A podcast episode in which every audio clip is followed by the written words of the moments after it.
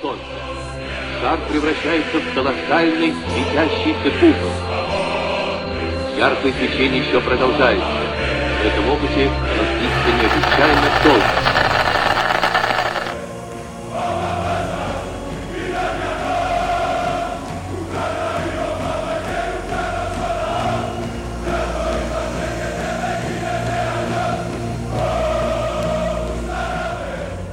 Bonjour, bonjour et bienvenue pour ce troisième épisode du Podski, le podcast euh, du site footballski.fr. Et après euh, avoir parlé du Kazakhstan et de la Macédoine, on va parler avec euh, Rémi du Dynamo de Kiev. Salut Rémi. Salut. Alors Rémi, tu es notre spécialiste, un de nos spécialistes Ukraine, mais aussi un très grand supporter du, du Dynamo de Kiev, l'un des clubs les, plus iconiques hein, de la planète football ski, avec une histoire euh, longue comme le bras, un impact vraiment très très important sur, sur le football, avec des, des, personnalités, des hommes, des joueurs, des entraîneurs qui ont marqué la, la planète ballon rond. Euh, pourquoi on va en parler? Parce que le Dynamo vient de remporter son 16e titre de champion d'Ukraine, le premier depuis 2016 en, en, en, battant pour la première fois depuis donc depuis 5 ans le Shakhtar. Et Rémi, tu es idéalement placé puisque, comme je l'ai dit, tu es supporter du Dynamo de Kiev avant peut-être d'être notre spécialiste Ukraine. Peut-être avant de démarrer, comment t'es venu cette passion pour, pour le Dynamo? Alors moi, tout simplement, ça me vient euh, de mes études. Hein, lorsque j'étais étudiant, euh, donc euh, je suis parti un temps en Ukraine et, voilà, je, connaissais évidemment ce club avant, notamment grâce à Andriy Shevchenko. Hein, je pense que quand on était, enfin, je suis de la génération où je voyais chaque semaine marquer des buts euh, dans, voilà, dans, dans Téléfoot et les, les dimanches. Donc euh, forcément, euh, quand je suis allé là-bas, ça, ça, correspondait aussi à la, à la période où Shevchenko est revenu au Dynamo en fait en, fin de carrière. Donc bah forcément, en tant qu'étudiant, on découvre un peu la ville, tout ça. Donc j'avais hâte de, de, de, me rendre au stade. Hein, donc voilà, j'ai vu tous les matchs que, que je pouvais voir quand, quand j'étais sur place. Donc voilà, forcément, euh, c'est resté, ça marque. Et puis depuis ce, depuis ce passage, bah, je suis euh, voilà, régulièrement et attentivement les résultats du club. c'est ça, tu as même créé euh, des pages sur Facebook et Twitter sur le sur, sur le Dynamo de Kiev en, français, évidemment. Et ça t'arrive régulièrement de, de, faire des déplacements, notamment quand, quand, Kiev était venu à Rennes, il me semble. Oui, oui, donc c'est ça. Donc bon, ça a commencé évidemment sur Internet voilà, il n'y avait pas grand chose pour suivre l'actu du club en français, donc ça commence toujours euh, par une page Twitter, Facebook, ce genre de choses. Et puis on a essayé de d'essayer de rassembler euh, quelques passionnés en France euh, et même pas que, hein, même dans d'autres pays, même si c'était des gens qui parlaient pas forcément français. Et puis au fur et à mesure, en tant que on a créé une, on va dire une petite communauté de, on va dire de supporters étrangers euh, du Dynamo. Et puis euh, et puis voilà de fil en aiguille on s'est rencontrés on a fait quelques déplacements européens. Donc évidemment bien sûr en France euh, quand ils viennent hein, Rennes il y a eu Rennes il y a eu Guingamp mais voilà il y, a, eu aussi Prague Manchester. Enfin voilà on essaie de se retrouver de faire quelques déplacements européens. Même si c'est pas toujours évident parce qu'on vient d'un un peu partout en France quoi. Et donc, puisque tu as été, tu as été directement sur place, toi, avec tes études, comme tu l'as, comme tu l'as bien cité, euh, tu pourras peut-être répondre à la question, puisque le Dynamo Kiev est très nettement le club le plus populaire d'Ukraine, qu'est-ce que qu'est-ce que ça représente le Dynamo Kiev pour l'Ukraine et les Ukrainiens? Bah, C'est le club le plus emblématique euh, du pays et euh, surtout il faut remonter à l'époque soviétique en fait, puisque le Dynamo est le club le club soviétique le plus titré, donc c'est-à-dire qu'ils ont plus de titres que notamment les clubs euh, russes et surtout moscovites, hein, euh, Spartak Moscou euh, notamment. donc déjà à l'époque, je pense que c'était une fierté pour les Ukrainiens de se dire que c'est pas un club de Moscou, la capitale de l'empire, qui est le, le plus titré. Et je dirais que pour les Ukrainiens, le Dynamo c'est l'équivalent pour les Français de Saint-Étienne. Alors peut-être moins aujourd'hui avec la jeune génération, mais euh, même quand j'étais jeune, on, on a tous eu, je pense, dans, notre entourage, des gens qui nous ont parlé, euh, voilà, de Saint-Étienne, euh, de la grande époque. le Dynamo, c'est ça. Alors évidemment, ce qui fait sa popularité, le, le nombre de titres, mais surtout c'est la même chose que pour Saint-Étienne, c'est-à-dire c'est les épopées européennes. le Dynamo a deux titres européens. dans les années 70-80, ils étaient toujours dans les bons coups en Coupe d'Europe. Et aussi, ils ont eu deux ballons d'or. On peut même en rajouter un troisième avec Shevchenko un peu plus tard, mais Blokin et Belanov, c'est quand même deux attaquants qui ont gagné des ballons d'or et c'est pas rien pour l'époque, donc ça reste une fierté euh, pour les Ukrainiens, notamment avec le, passé, soviétique qu'a le club et euh, les grandes rivalités qu'il y avait avec les clubs russes euh, et notamment, notamment moscovite. Mhm. Et est-ce que c'est toujours en fait une, une fierté? Est-ce que c'est toujours le, le, le, gros club d'Ukraine? Parce que par exemple, si je si je compare, je fais ça régulièrement. Tiens, d'ailleurs dans les dans les deux premiers épisodes, je l'ai fait aussi. Si je compare avec la Biélorussie, le Dynamo Minsk, euh, c'est plus vraiment en fait un club très très populaire. C'est un club presque de, devenu de niche où il y a vraiment très très peu de personnes au stade. Est-ce que c'est toujours le cas par contre avec le Dynamo où vraiment c'est un club qui rassemble euh, les familles, tu peux aller en famille au stade, euh, voilà, c'est ce genre de ce genre de choses. Alors c'est effectivement il y a toujours effectivement le côté familial. Bon après euh, c'est vrai que les gens ont quand même un avis tranché puisque dans les années on va dire 90 et même 2000, euh, il y a eu quand même pas mal d'incidents euh, dans les tribunes. Euh, il y a quand même une large frange des, des, des supporters, des ultras qui qui se revendiquent d'extrême droite avec certains symboles. Donc c'est vrai que je pense qu'il y a peut-être certaines familles qui ne vont plus au stade, mais qui quand même s'intéressent au club et, suivent le club. Enfin, moi, je me rappelle quand j'étais quand j'étais en Ukraine et qu'on interrogeait les gens sur les supporters euh, du Dynamo, c'est vrai que beaucoup de gens craignaient en fait les ultras, même euh, même des gens qui habitent à Kiev, euh, voilà, qui sont pas supporters de notre équipe. Je sais qu'ils avaient quand même, je dirais presque une mauvaise image des ultras parce que pour les pour eux, les ultras représentaient quand même un peu la violence, les revendications. Et c'est vrai qu'ils en avaient un peu peur. Moi, enfin, moi, je me rappelle quand quand j'y étais, les ultras faisaient des cortèges pour à travers le centre-ville pour les gros matchs, pour aller euh, bah, de, de leur local euh, jusqu'au stade. Euh, voilà, je me rappelle d'avoir vu des gens en tête de cortège qui étaient qui étaient entièrement caboulés avec une batte de baseball à la main. Bon, évidemment, c'était du folklore, ça servait à rien, ils allaient se battre avec personne, ils allaient rien casser, c'était dans leur ville. Et simplement, ça impressionne et je pense qu'il y a peut-être effectivement certaines familles qui qui ont qui ont un petit peu déserté le stade. Ça me fait un peu penser à ce qui qui s'est passé au PSG il y a quelques années où euh, il y a eu le plan Le Pro justement pour faire revenir certaines familles parce que le parc était un peu euh, le parc et les abords du stade était un petit peu euh, un petit peu dangereux. Voilà, il y a peut-être eu ce phénomène à Kiev. maintenant, je dirais qu'il faut différencier les gens qui s'intéressent au club et les gens qui vont vraiment au stade. C'est vrai qu'avec notamment la construction du stade olympique de Kiev qui fait 70 000 places, c'est quasiment impossible de le remplir à part quand il y avait des gros matchs contre le Shakhtar ou vraiment en Coupe d'Europe. Euh, donc c'est vrai qu'il y avait des faibles affluences, mais par contre, euh, la majorité des gens euh, ont quand même un avis sur le Dynamo, ils, connaissent les joueurs, ils savent où, ils en sont, donc euh, c'est quand même un club qui euh, qui est très suivi, même si c'est vrai que entre temps il y a eu Shakhtar, il faut bien dire il faut bien, bien dire la, la vérité aussi, ces, dix dernières années, le Shakhtar a plus fait rêver que le Dynamo au niveau du jeu, euh, notamment parce qu'ils ont eu euh, quand même pas mal de Brésiliens, euh, voilà, bah, qui étaient bons simplement, qui ensuite ont percé ailleurs dans des grands clubs. Et c'est vrai qu'au niveau du jeu, c'était peut-être plus agréable de voir jouer le Shakhtar en Coupe d'Europe que voir jouer le Dynamo. Maintenant, je pense quand même que le Dynamo reste le club de cœur, euh, voilà, des, des Ukrainiens, et ça reste quand même un club réellement ukrainien, contrairement au Shakhtar qui a, qui est un club ukrainien, mais qui a beaucoup misé sur les étrangers à grands coups de, de, de salaire astronomique. Euh, donc je pense que le côté euh, le côté formation et le côté on met la priorité sur des joueurs ukrainiens, je pense que c'est quelque chose qui plaît quand même au pays. Et le Dynamo euh, reste historiquement la colonne vertébrale aussi de, de l'équipe nationale. Donc voilà, les, à partir du moment où les gens suivent l'équipe nationale, ils retrouvent les joueurs qui vont au Dynamo. Donc je pense que ça reste quand même le club de cœur numéro un en Ukraine. Mhm. Et justement, ce club de cœur qui retrouve sa couronne de champion, comme j'ai dit en introduction, avec ce 16e titre de champion d'Ukraine, le premier depuis 2016, acquis le week-end dernier, après une victoire 5 à 0 face à Ingulets.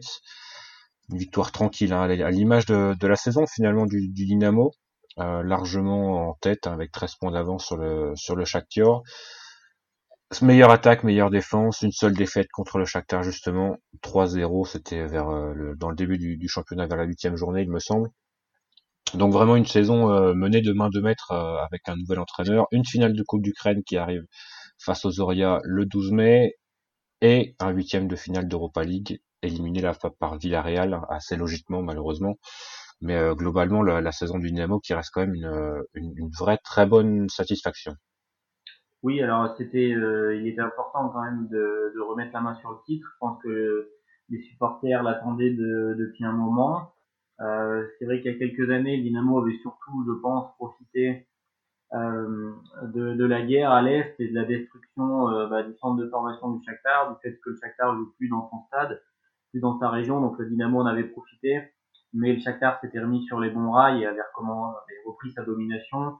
Là, euh, voilà, le Dynamo remet la main sur le titre. je pense que c'était bah, c'était important et puis surtout, on peut presque, parler d'une nouvelle ère avec Mircea Lucescu puisque sa, nomination au poste d'entraîneur marque quand même un gros changement par rapport à ce qui était fait, euh, qui était fait les autres années. Donc euh, voilà, une saison réussie en championnat, la, finale de la Coupe d'Ukraine arrive, et je pense qu'à l'avenir, les performances européennes pourraient être pas mal si Cescu peut continuer le travail qu'il a commencé. Et c'est l'un des, points d'interrogation, on, y reviendra dans, quelques secondes. Avant ça, on va quand même parler d'un joueur, Victor Tigankov, qui retrouve un peu sa, superbe après euh, une, ou deux saisons un peu. On sentait, on sentait évidemment qu'il y avait un très très bon joueur, un joueur euh, de de très très grande qualité après le départ de Yarmolenko, puisqu'il joue au même poste d'ailier droit. Mais là, aujourd'hui, Victor Tigankov, après un début de saison un peu compliqué à cause des blessures, hein, si je dis pas de bêtises, il a retrouvé sa superbe et là on, retrouve un ailier droit euh, fantasque et, à droit devant le but et à droit dans le dernier geste. Oui, effectivement. Alors, euh, je pense que c'est pas le seul en fait. Euh, c'est aussi une des, une des constatations qu'ont fait les, les, supporters ukrainiens, c'est que on pense, on imagine que ça vient de, de Luchescu. Il a réussi, je pense, à redonner confiance et à redonner l'envie à certains joueurs qui avaient l'air de stagner, certains jeunes joueurs qui avait un énorme potentiel. On expliquait qu'ils allaient euh, tout de suite exploser. Et puis finalement, on, voilà, ils stagnaient. On s'est dit, ben, ils sont peut-être pas si bons que ça. Et effectivement, ils se sont, euh, ont tous retrouvé la motivation, dont Tsigankov. Et voilà, aujourd'hui, ça fonctionne. Il a aussi repris confiance euh, en sélection nationale. Donc c'est vrai que c'est un joueur, s'il n'est pas embêté par les blessures, euh, peut effectivement passer encore un cap et notamment qu'on attend euh, notamment en Coupe d'Europe. Euh, je pense aussi que c'est un garçon qui est assez intelligent pour euh, pour rester en Ukraine, si je puis dire, le temps qu'il faut, puisque je pense qu'il y a quand même quelques clubs européens qui seraient tentés bah, par le signer, ça a déjà été le cas par le passé. Et je pense que c'est un garçon qui, comme Yarmolenko, sera assez intelligent pour ne pas partir très rapidement d'Ukraine et aller se brûler les ailes dans un autre championnat où il n'aurait pas forcément le niveau euh, où il n'aurait pas assez de temps de jeu. Euh, donc voilà, je pense qu'il est vraiment dans l'optique de faire comme Yarmolenko, c'est-à-dire de, euh, de, de, réussir ici, de, de, se développer dans, le, dans son pays et surtout aussi bah, de gagner quelques titres parce que ça reste des joueurs qui euh, ont été formés au Dynamo et qui, je pense, ont réellement l'amour du club et qui veulent réussir, gagner des titres et peut-être, pourquoi pas, une, une, belle épopée européenne euh, comme peut-être la Connu Pro, hein, euh, sans, parler d'aller dans une finale de Coupe d'Europe, mais euh, voilà, se, se, montrer et porter le maillot du Dynamo en Coupe d'Europe, je pense que ça tient à cœur aux joueurs comme, comme Tsigankov qui sont, qui sont formés au club. 12 buts et, et 8 passes décisives hein, cette saison pour pour Tsigankov, c'est un peu le, comme tu comme tu l'as dit le, le, symbole un peu de cette formation euh, du, Dynamo actuel en tout cas. On y reviendra également euh, juste après. Tu as parlé de, de Mircea la transition est toute trouvée hein, avec euh, avec la nomination en début de saison du, technicien roumain. Un, une nomination qui a qui a comment comment est-ce qu'on peut dire ça? Qui a provoqué quelques quelques remous on va dire au sein de au sein du club puisqu'il donc, puisque donc il a été, il a été annoncé le 23 juillet. Puis il annonce sa démission quatre jours après, avant de confirmer sa signature. Le 28, c'était c'était pas idéal, hein, la saison qui n'avait pas euh, vraiment commencé de façon euh, saine et prospère, on va dire, alors que le Dynamo avait, je pense, besoin d'un certain renouveau. Tu, tu en as parlé après euh, quelques saisons très inconstantes, notamment avec avec le Biélorusse Khatsevich et l'Ukrainien Mikhailichenko. Après, le bon travail de, de Sergei Ribrov, qui avait lui euh, rapporté un peu lui sa, superbe au, Dynamo il y a, il y a environ euh, entre 8 et, 8 et 5 ans. Et Mircea donc, tu en as parlé également tout à l'heure quand tu parlais du, du Shakhtar Donetsk, qui était euh, un peu plus un peu plus sympathique à voir jouer que le Dynamo. Bah, tout simplement, l'architecte était Mircea Luchescu, et donc ça a fait quelques quelques rounds, notamment au sein des, des ultras, les, le White Boys Club notamment, qui a pas mal protesté face à face à la, la, la nomination de, de Luchescu, mais pas pas simplement parce qu'il est ancien entraîneur du Shakhtar, mais plus parce que euh, ce sont ces, ces valeurs morales qu'ils ont mentionnées notamment. Est-ce que est-ce que tu sais exactement ce que ce que les, les, ultras reprochent à, à, Luchescu et à travers Luchescu au, président Surkis qui est également un peu euh, la cible? Bah, disons que c'est je sais pas si c'est si c'est confus, mais c'est un petit peu un tout. Il y a il y a, il y a évidemment le fait qu'il a entraîné Shakhtar pendant très longtemps, que ça restait une rivalité, donc forcément il y a peut-être eu un moment bah, des mots de la part de Chescu sur le Shakhtar. Euh, bah, forcément c'était c'était aussi le jeu.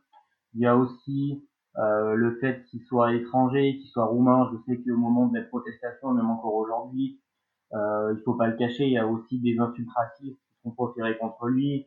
Euh, voilà, le, les ultras ont euh, imprimé un certain nombre de, de stickers euh, à caractère raciste en voilà en expliquant que parce qu'il était roumain il était voilà il était tzigane qu'il voulait pas de dans le club ce genre de choses donc voilà c'est c'est un petit peu un tout je pense que le fait qu'il soit étranger et roumain voilà contribue aussi à ça mais bon c'est c'est compliqué euh, au niveau des ultras. Je pense qu'ils ne représentent pas non plus la, la majorité de ce que pensent les gens. Je pense qu'une majorité de gens l'ont accepté aujourd'hui, surtout avec le titre et la saison qu'il fait. Mais c'est vrai que euh, il suffit d'un groupe de personnes pour faire pencher la balance, surtout que les, les associations euh, de supporters à Kiev sont très influentes sur le club. voilà, et puis il y avait aussi la gronde des ultras contre effectivement Igor Surkis, le président. Euh, je pense que les supporters en avaient un petit peu marre de la, sa gestion du club et le fait qui que ce soit lui qui aille chercher Mircea Luchescu, euh, bah ça a pas ça a pas arrangé son image. Hein, euh, voilà, c'est vrai qu'il y a une banderole qui a été souvent euh, souvent déployée où on pouvait lire que Surkis c'était la honte du club. Euh, voilà, donc ça a rajouté euh, à cette tendance un peu de dégagisme où les supporters demandaient euh, du changement à la tête du club. On leur a dit oui, on va y avoir du changement et puis on a été chercher l'ancien col du Shakhtar. Euh, donc voilà, je pense que les supporters mettent vraiment dans la même valise, si je puis dire, le Chesco et Surtis. Hein. Ils les voient comme complices, l'un a été chercher l'autre, voilà. Donc c'est un petit peu, il faut que tout, il faut couper la tête du serpent quoi dans leur tête. C'est-à-dire coach, coach et président, euh, maintenant il est temps de s'en aller. Voilà, c'est un petit peu le message qu'ils font passer.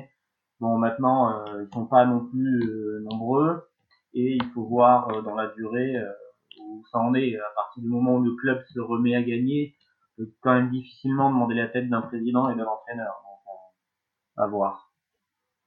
Et on a vu récemment sur une sur une vidéo en demi-finale de Coupe d'Ukraine où euh, justement, il y a quelques ultras qui, euh, crient, euh, qui chantent la démission de, de Luchescu et les joueurs aussi qui viennent à la défense de leur entraîneur, notamment Denis Boyko, hein, qui était sur le banc, le gardien remplaçant, qui est l'un des, des, joueurs les plus expérimentés et formés au Dynamo, qui est venu à la, à la défense de son entraîneur en disant bah, regardez les résultats.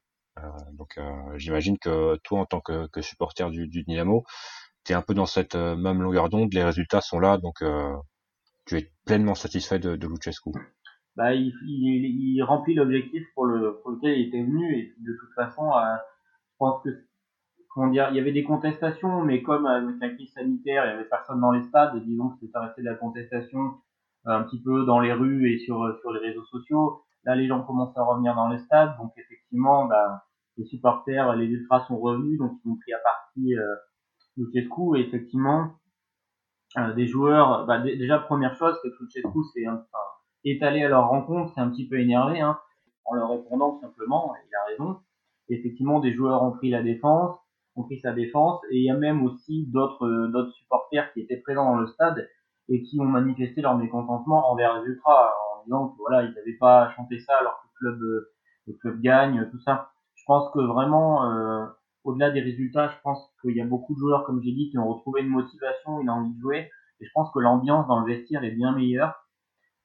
Et je pense que les joueurs l'ont bien compris c'est pour ça qu'ils prennent la défense de leur entraîneur c'est qu'aujourd'hui je pense qu'ils veulent pas que Luchescu soit mis à partir et que le club soit obligé de tout reconstruire et qu'on retourne avant à cette ambiance un peu morne, voilà, où, euh, il n'y avait pas de communication, euh, euh, puis ça, ça marchait pas tout simplement. On sait bien qu'une équipe, à partir du moment où les résultats sont là, forcément, la motivation et l'ambiance euh, n'est pas la même.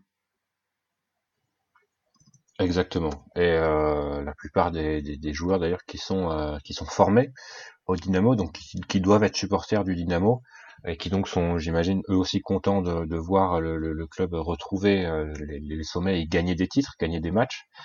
Et justement, euh, quand je regardais l'effectif la, du, du, du, Dynamo, on voit quand même que le, le club a une, une, capacité incroyable, et ça depuis des décennies. Hein, tu en as parlé tout à l'heure, trois ballons d'or euh, différents. De, de, différentes générations en plus qui ont été formés au club, hein, Blochin en, en 75, Belanov en 89, si je dis pas 86, 86. et et Tchevchenko en, dans les années 2000. Donc c'est vraiment euh, quelque chose de, de, très très rare d'une part et aussi euh, ça, ça dure depuis depuis des décennies. Et là quand on regarde toujours le l'effectif du Dynamo, on voit qu'il y a toujours plus de 50% de l'effectif qui est formé au club. C'est assez gigantesque pour un club de, ce niveau qui est quand même le meilleur de son pays. Et surtout, ce qui est intéressant, c'est que euh, la très grande majorité de ces joueurs jouent un rôle prépondérant euh, dans, l'effectif. Hein. je dirais que sur euh, les, le 11 type, on va dire, il y a au moins 7 ou 8 joueurs qui sont formés au club. Et surtout, ça, ça continue depuis, depuis, depuis des années. Et ça continue encore euh, cette année avec, euh, par exemple, quand il y a un, un, défenseur central qui, qui se blesse, hop, Ilya Zabarny, il arrive, 18 ans, il est titulaire et il s'impose et il devient international euh, ukrainien à 18 ans. Il a déjà six sélections. C'est vraiment, c'est vraiment incroyable et j'imagine que c'est, en tant que supporter du, du Dynamo, c'est une, une fierté incroyable de voir son, son club autant, autant bien travailler au niveau des jeunes et continuer à abreuver l'effectif professionnel de, de talents de talents qui, qui, qui confirment hein, les Tsigankov, Mikolenko, Chaparenko, ça c'est ça en, en, plus une valeur marchande euh, qui est vraiment euh, qui est au-dessus de, de 10 millions, voire 15 millions d'euros. Donc euh, c'est pour la pour la pérennité du club, c'est aussi très intéressant.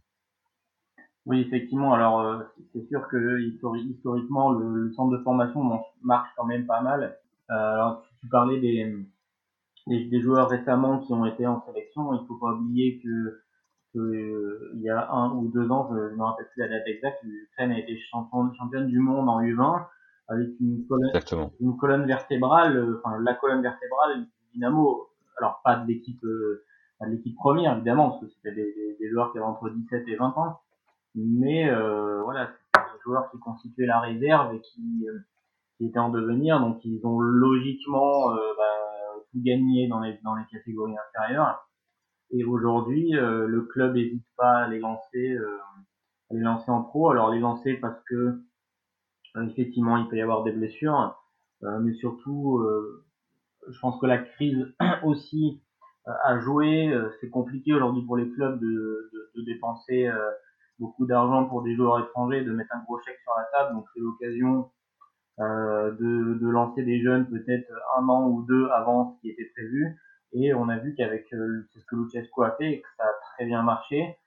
Euh, J'étais surpris du niveau de certains jeunes qui effectivement n'avaient euh, jamais joué en équipe 1, euh, qui avaient 18 ans et qui se sont imposés tout de suite aussi bien techniquement que physiquement que, que dans la mentalité. voilà.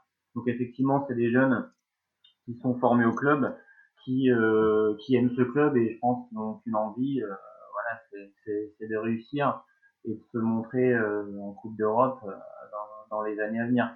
Donc c'est vraiment une force pour le Dynamo que les supporters aiment bien aussi mettre en avant et mettre en opposition au Shakhtar qui justement a longtemps eu cette réputation de euh, mettre un gros chèque sur la table quand il est en difficulté pour aller chercher un Brésilien, ce qu'il continue à faire d'ailleurs, hein.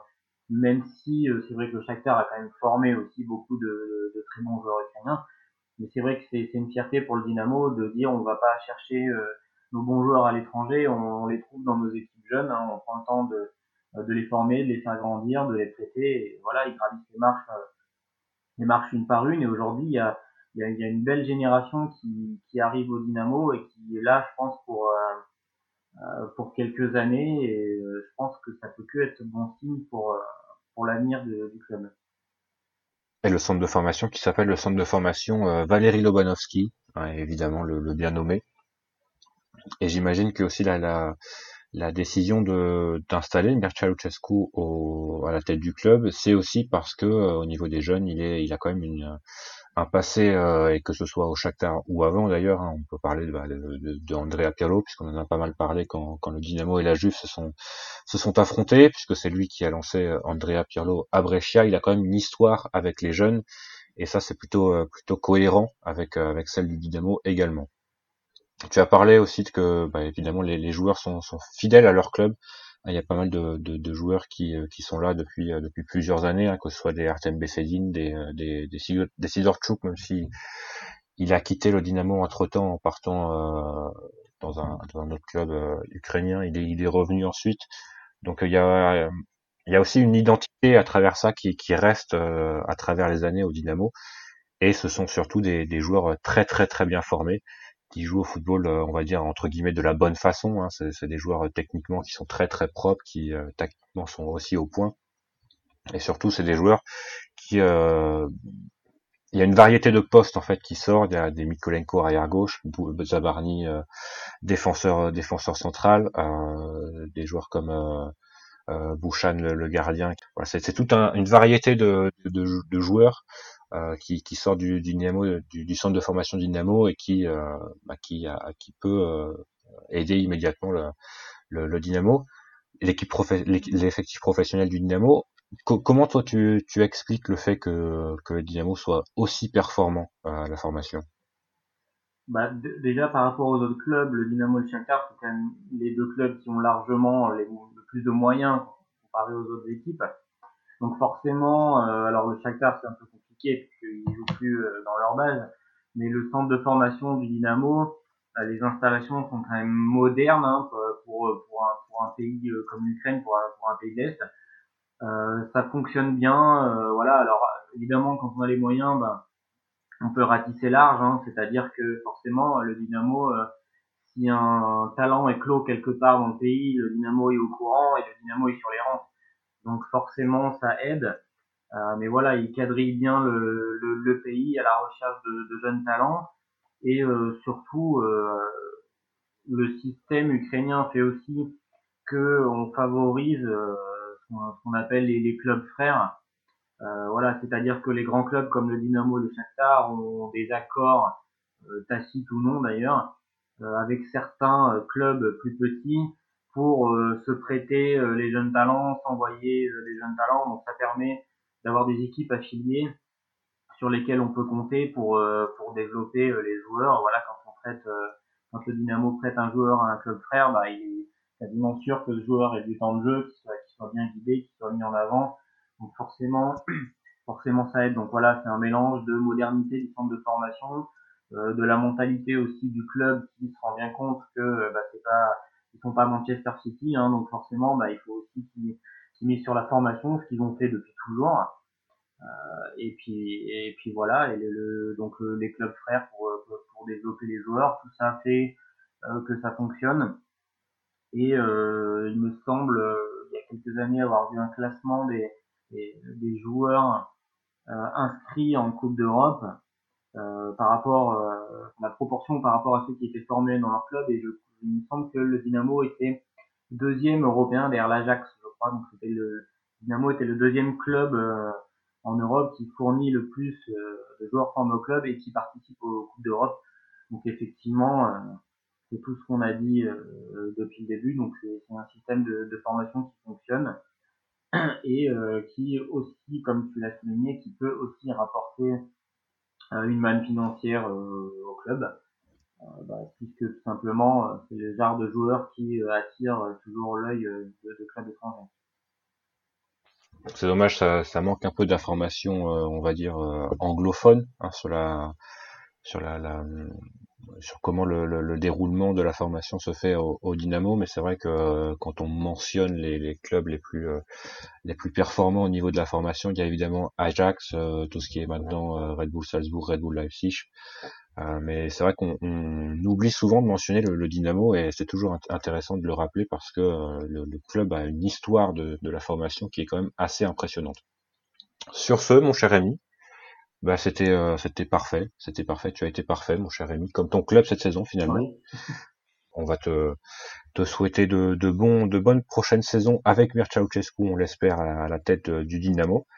Et euh, bah, n'hésitez pas à aller sur euh, sur le site euh, footballski.fr pour lire ce qu'avait écrit Rémi sur euh, notamment le, le, football soviétique et, et le, le, Dynamo, puisque c'est toi qui avais écrit notamment le le, le, dossier. L'étymologie, on va dire, d'où vient le, le, nom de Dynamo, hein, si je dis pas de bêtises. Oui, c'était ça sur la, la, naissance du club et de la société, euh, un petit peu l'envers du décor soviétique, hein, le fait que derrière un club de foot, il y avait aussi voilà, tout, tout, ce qui était police, service, service de sécurité, service secret, et la naissance du nom, euh, effectivement, un peu tout ça. Donc euh, voilà, n'hésitez pas à aller faire un tour là-dessus. Euh, D'ailleurs, je pense que je le remettrai euh, dans l'article ou sous, le tweet euh, annonçant le podcast. Et bah, je vais te souhaiter une, bonne fin de journée, une bonne fin de journée aussi à, nos auditeurs, et bah, à la prochaine pour, pour un nouvel épisode du Podski. Salut à tous. À la prochaine.